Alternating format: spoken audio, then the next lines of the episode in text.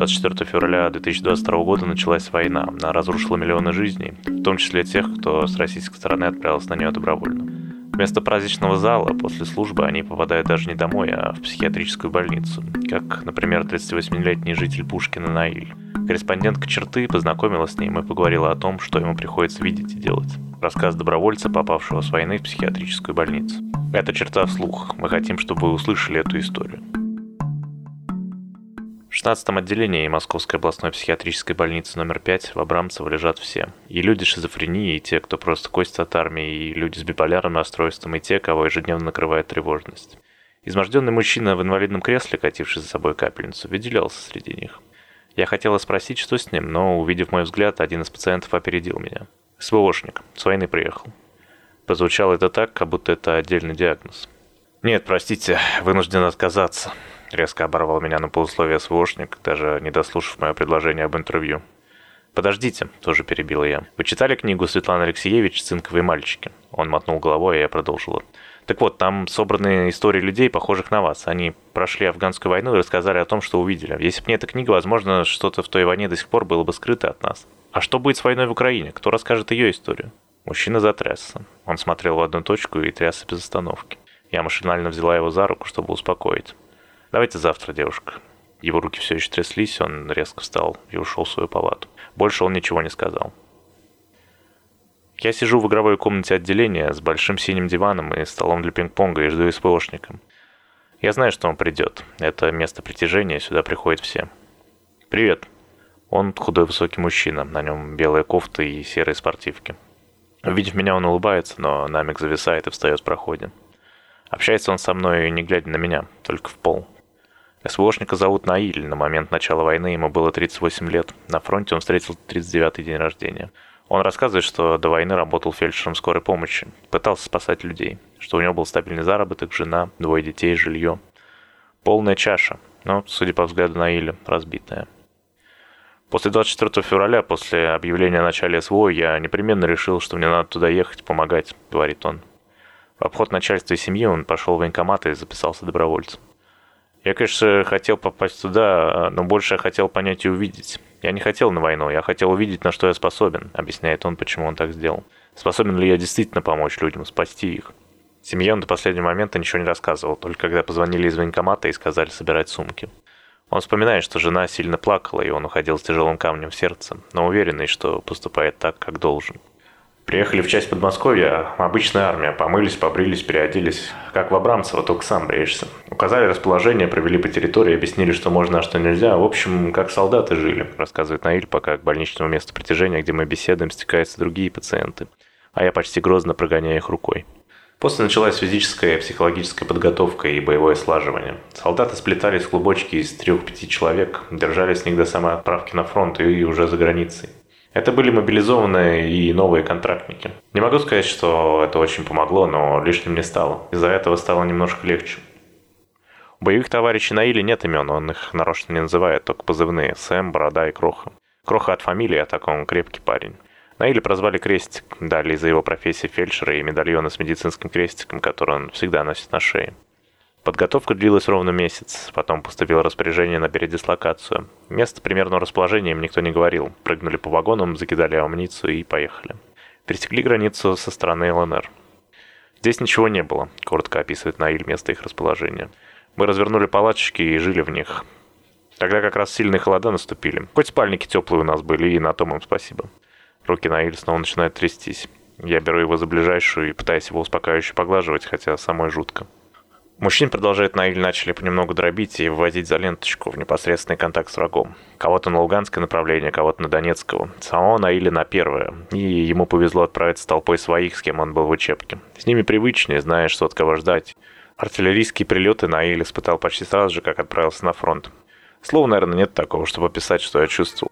Мозг отключается в этот момент, пытается выжить, и поэтому все время хотела спать, повторяет Наиль. Он встает и начинает бродить вдоль шкафов с книгами, внимательно искать что-то в их названиях, может, нужные слова. Первый бой. Вышли в боевое хранение, как обычно. Нам сказали, что вражеской авиации рядом нет, что мы защищены, но тут откуда ни возьмись прилетела птичка, дрон. Срисовала нас и улетела обратно. А защититься мы не могли, противодронное оружие только потом стали привозить. Вы чувствовали обиду из-за того, что вам не дали чем защищаться? Обиды не было, ярость была. Ненавидеть и обижаться смысла нет, а вот ярость, да, на врага. Почему у него есть, а у меня нет? Почему он может это сделать, а я не могу? Его лицо темнеет, и он вдруг одергивает мою руку, как будто я на миг стала тем самым врагом. «Первая смерть», — продолжает он, — «через два месяца после прибытия. Мы были на их территории. Земляк. Он стоял на блокпосту, прилетел вертолет. Земляк мой отчаянно пытался отработать его с РПГ, но это невозможно. Вертолет ударил по нему неуправляемым снарядом. Смотрим на товарища так, в принципе, внешне как будто целый остался. Но когда мы его вытащили из окопа, уже было слышно, как все хлюпает. Внутри все разорвало. Но я пытался спасти. Разорвал на нем броник, посмотрел, но сразу понял, обречен пацан. И во всех подобных ситуациях в голове было только одно. Кровь течет, надо остановить. Болит, надо обезболить. И быстрее до госпиталя довести. Все. Как на автомате. А что больше всего вас удивляло? В каких условиях человек может жить и работать, и работать полноценно? Русский солдат, он никогда не плачет, я так думаю, но условия были ужасны. Перебои с водой еда никакая, и то с ней тоже были перебои. Он вспоминает, как их вещи были уничтожены в первый же выезд на позицию, в 200 метрах от которой были чужаки. Нас никого не посекло, но вещи разлетелись в клочья, в лохмотья. Мы их столько тащили, матерились ужасно и смеялись. Говорит он и тоже начинает смеяться, но недолго.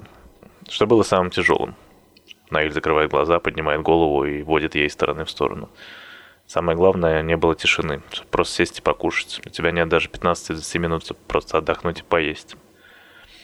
Тем не менее, несправедливости в таких условиях Наиль не чувствует. Он говорит, что снова вернется сюда, сразу как подлечит голову, потому что такая работа. В зоне СВО он был командиром медицинского взвода, но по большей части, как и все, бегал с автоматом. Из-за этого часто не получалось спасать других. Хорошо помню случай, когда чудом удалось спасти. Парню прямо в спину осколочная граната прилетела. Спину, игры ног, мышцы все посекло. Весь как решето. Но спасли. Зашили раны, остановили кровь. Как чувствовали себя, когда спасли его? Никак, уставшим. Больше всех было жалко землячка, вот только его. А смерти боялись? Было страшно умереть некрасиво, когда голова в одном месте, все в другом, и пацаны собирают тебя в пакет, сплевывая горечь. Хочу, чтобы лопаты не собирали, чтобы раз, одна-две дырочки и хватит. Умер. Наиль резко замолкает и перестает двигаться, даже зрачки остаются в одном положении, только трясутся руки. Я пытаюсь смотреть ему в глаза в упор, но он не реагирует, замечая на его пальце обручальное кольцо. Касаясь его, и Наиль оживает. «Три месяца я отслужил, и у меня родился сын», — продолжает он, как ни в чем не бывало. Жена скинула фотографию свидетельства о рождении. Я с этим пошел к комбату и говорю, сын родился, товарищ майор, может, я его и не увижу, дайте хоть раз съезжу к нему. Отпустили. Неделю уезжал из-за бюрократических штук, но доехал. Первую же ночь дома Наиль зашел на кухню, выпил 200 грамм коньяка и полез в окно. Жена прибежала на звуки и еле успела его удержать. После этого случая он и оказался в психбольнице. Жена тогда сказала, тебе нужен психолог, ведь ты другой, холодный. А вы каким себя помните и каким стали сейчас? Раньше я бы детей с рук не выпускал, конструкторы бы собирались со старшим, а сейчас мне не до этого, сейчас не хочется тишины. Мы синхронно замолкаем, в игровую уже никто не суется. В комнате тихо, ни звука. Наиль снова как будто в стазисе. Теперь я понимаю, что это значит, что он наслаждается тишиной. У вас вот только сын родился, почему хотите снова уйти? А что я буду здесь делать? Открывает он глаза и смотрит ими прямо в мои. Я не вижу смысла в мирной жизни. Там на войне черное это черное, белое это белое, а здесь какие-то оттенки. Там определенно все, все легко и просто. Я много пью, чтобы иметь возможность все это вспоминать. Физиологически мы – это кора головного мозга. Под воздействием психоактивных веществ, того же алкоголя, кора отключается. Начинает работать подкорка. Вот эта подкорка и есть личность, есть я с большой буквы. И каково ваше я? Пес, просто собака. Ладно, выздоровлю, пойдем в кабак, увидишь, какой я. После разговора я шла по коридору навестить подругу, которая тут лежит. Мне было нехорошо, но я надеялась дойти. Не дошла, а упала в обморок. Проснулся я от того, что меня бьют по щеке легонько, но настойчиво. Это был Наиль. Он взял ватку, смочил на шатрем и поднес к моему лицу. Я кашляла, вздыхалась, обрекалась, а он успокаивал. «Ничего, ничего, это точно пройдет». Этот текст написала Елизавета Приндюк, редактировал Дмитрий Сидоров, озвучивал Дмитрий Сидоров. Спасибо, что послушали, подписывайтесь на черту и обязательно послушайте наш второй подкаст «Поворот не туда». Он о том, как Россия пришла к катастрофе 2022 года.